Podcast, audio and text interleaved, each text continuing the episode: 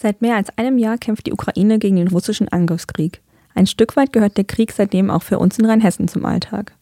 Wegen des Krieges leben tausende UkrainerInnen nicht mehr in ihrer Heimat, sondern mussten innerhalb und außerhalb ihres Landes Zuflucht suchen. Wie die Situation für UkrainerInnen in Rheinhessen aussieht, darüber sprechen wir heute in der Bubblebox.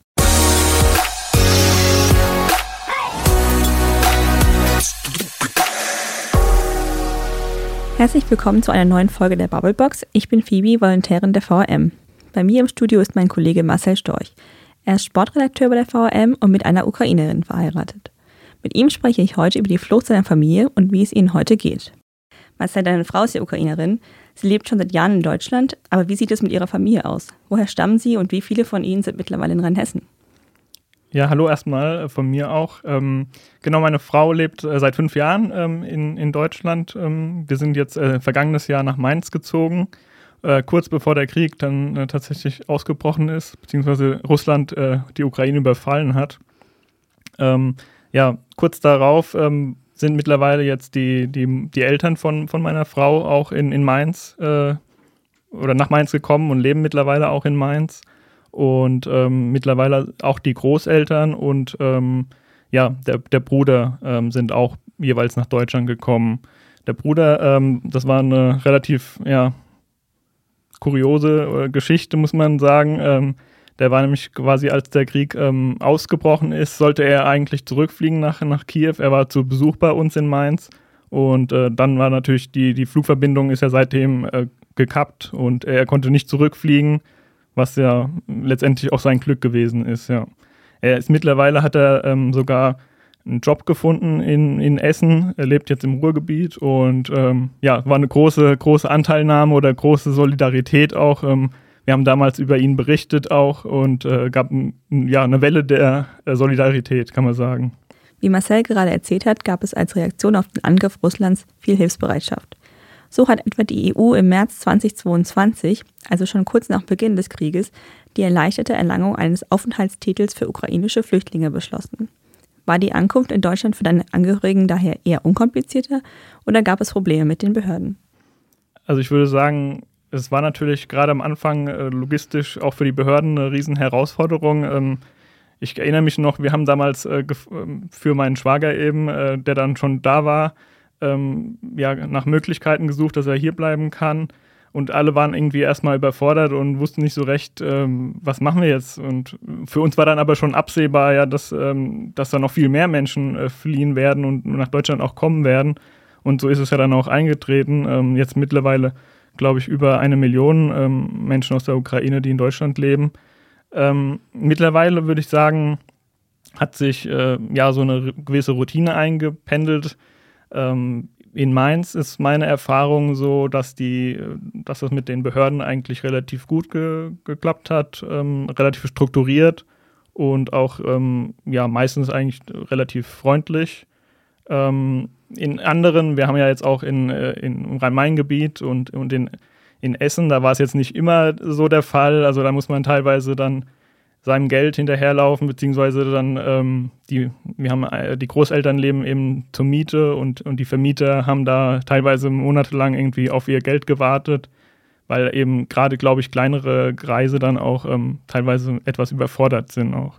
Und als deine Angehörigen hierher kamen, gab es da Angebote, die sie wahrgenommen haben, die ihnen geholfen haben, sich hier einzuleben?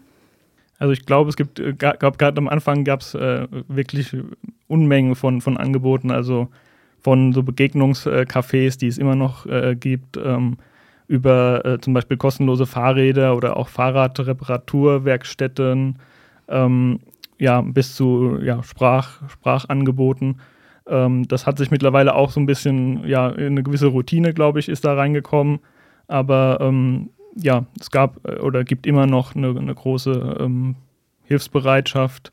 Es gab jetzt zum Beispiel in Mainz ein ganz gutes Beispiel, ähm, auch ein, ein Fußball-Benefizspiel äh, mit, mit äh, Andrei Voronin, der ein ukrainischer ähm, Star ist, Fußballstar oder ehemaliger und auch hier in, bei Mainz 05 seine Spuren hinterlassen hat, das gerade erst äh, vergangenes Wochenende stattgefunden hat. Und ähm, da waren eben auch Ukraine, eine ukrainische Fußballmannschaft und auch ukrainische Soldaten ähm, zu Besuch hier in Mainz. Also auch wenn der Krieg leider mittlerweile zur Routine für uns geworden ist, gibt es also weiterhin ehrenamtliche Unterstützungsmöglichkeiten und Projekte. Ja, so, so ist mein Eindruck. Also ich habe jetzt auch nochmal im Vorfeld nachgeschaut. Zum Beispiel ähm, gibt es das ZMO in, in Mainz, die eben auch äh, so Secondhand, äh, ja, einen Secondhand-Verkauf äh, haben äh, und auch da im, im Rahmen dessen so ein Begegnungscafé eben ähm, noch regelmäßig anbieten. Wir haben eben schon über deinen Schwager gesprochen, der mittlerweile in Essen wohnt und dort einen Job gefunden hat. Aber wie geht es dann dem Rest der Familie? Also ähm, die, die Eltern sind hier, leben in Mainz und ähm, ja, absolvieren einen Sprachkurs. Ähm, das hat äh, auch ja, ganz gut geklappt und sind, die sind da ganz fleißig am Deutsch lernen. Ähm, die Großeltern, äh, die leben auch im, im Rhein-Main-Gebiet. Ähm, bei ihnen ist natürlich äh, so ein, ja, wie sagt man, einen, alten Baum äh, verpflanzt man nicht. Bei ihnen war viel Überzeugungsarbeit nötig, dass sie äh, überhaupt geflohen sind. Ähm, ihr Heimatstädtchen wurde auch von, ja, von russischen Truppen, ähm, ja, sind dort eingefallen, wurden dann in diesem Ort äh, zurückgeschlagen und erst kurz darauf sind sie dann tatsächlich bereit gewesen, überhaupt äh, nach Deutschland zu kommen. Und sie spielen eigentlich auch immer noch mit dem Gedanken, wieder zurückzugehen. Also das ist immer noch so ein, so ein Thema. Aber ähm, prinzipiell muss ich sagen, dass äh, jetzt in, in meiner Familie, Gott sei Dank, ähm, obwohl auch ähm, verschiedene Mitglieder oder Onkels ähm, auch tatsächlich im Militärdienst sind, ähm, ja, es allen gut geht bislang, Gott sei Dank. Ja, das ist auf jeden Fall schön zu hören und ich drücke die Daumen, dass das weiterhin so ist. Ähm, du hattest ja eben schon gesagt, dass über eine Million Ukrainerinnen mittlerweile in Deutschland sind oder nach Deutschland gekommen sind. Und wie du eben auch gesagt hast, spielen ja die Großeltern deiner Frau mit dem Gedanken, wieder zurückzugehen. Ähm, es gibt auch immer mehr Menschen, die tatsächlich in die Ukraine zurückgehen, obwohl der Krieg ja dort noch tobt. Kannst du uns dazu was sagen? Ja, tatsächlich äh, kenne ich äh, selbst zwei Beispiele. Also zum einen der, der Großcousin meiner Frau war tatsächlich äh, auch, der war mit 17 Jahren ist er ähm, nach, nach Deutschland gekommen, weil wir eben auch die Befürchtung hatten, dass er dann mit 18 äh, ja, wehrfähigen, wehrfähigen Alter ist und eingezogen werden könnte. Und ähm, er ist dann ja für einige Monate auch in Deutschland gewesen und ähm, hat dann aber gesagt, er will zurückgehen und ist wieder in seine Heimat. Er studiert da jetzt, das heißt, dass er als Student auch ähm, nicht quasi eingezogen werden kann. Aber äh, trotzdem, ja, war das äh, ein Beispiel. Ich kenne noch ein anderes Beispiel von einer, von einer jungen Frau aus ähm, Mikolaev, äh, aus der Region Mikolaev, die eben auch ja, hier zeitweise in Mainz gelebt hat und ähm, dann wieder zurückgegangen ist, einfach weil sie ja für sich hier vielleicht nicht so angekommen ist und äh, dann gesagt hat, äh, besser eben dort zu leben unter diesem ständigen äh, Terror oder Luftterror, aber trotzdem mit der Umgebung, die mir eben bekannt ist oder mit meiner vertrauten, mit meinem vertrauten Umfeld. Also das heißt, die gehen trotzdem in ihre Heimat zurück. Ähm auch wenn sie vielleicht im Osten des Landes ist, wo der Krieg ja mehr tobt als im Westen oder in Kiew zum Beispiel. Ja, es ist jetzt ähm, so im Süd Südosten, also das ist jetzt nicht diese heiße Phase wie oder heiße Gegend wie jetzt in, in Bachmut oder in, ähm, ja, in anderen ähm, Bereichen des Ost, Ost, der Ostukraine, aber trotzdem gibt es dort eben nach wie vor Luftangriffe und äh, schwierige Lebensbedingungen, ja.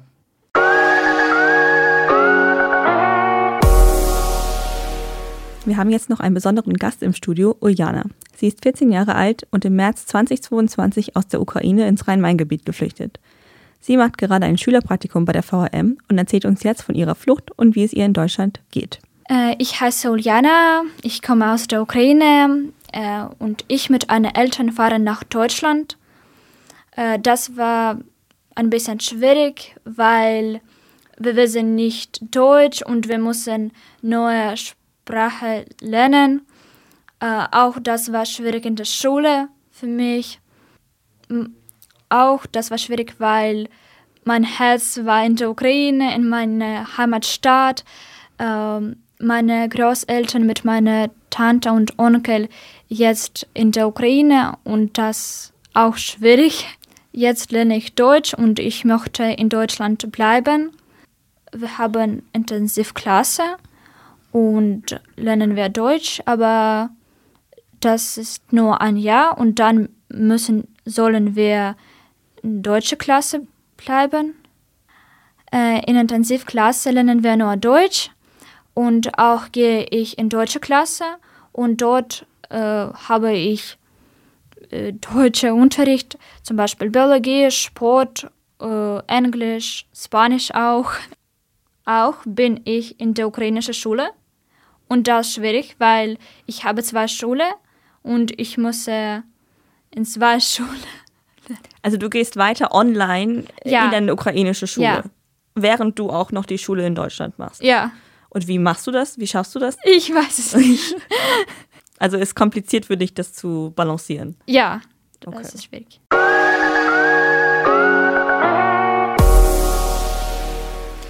Und wenn wir jetzt nochmal zum Schluss auf den Krieg in der Ukraine blicken, da gab es ja vor ein paar Wochen auch das Friedensmanifest von Sarah Wagenknecht und Alice Schwarzer, ähm, die ja für ein baldiges Ende des Krieges ähm, mit einem Kompromiss sozusagen ähm, geworben haben. Was würde denn deiner Meinung nach helfen, den Krieg schnellstmöglich zu beenden?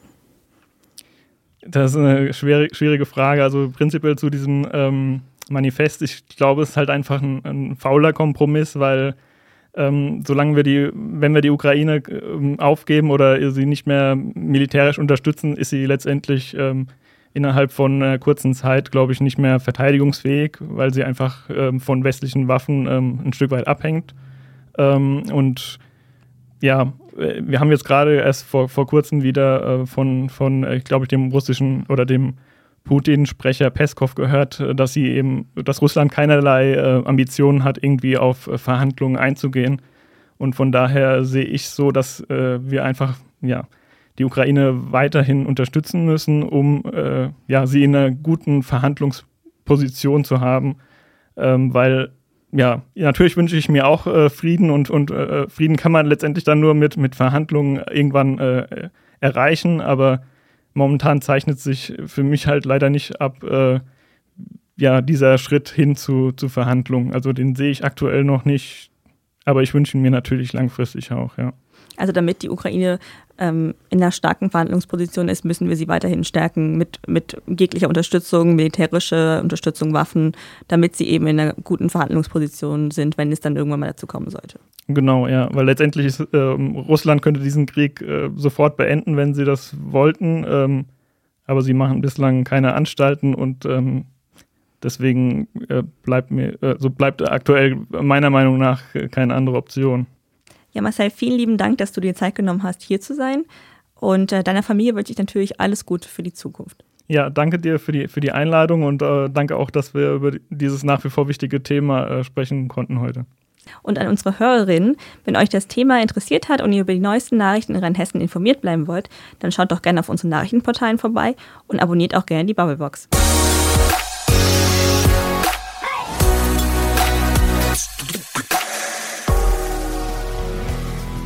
Die Bubblebox ist eine Produktion der VRM von Allgemeiner Zeitung, Wiesbadener Kurier, Echo Online und Mittelhessen.de.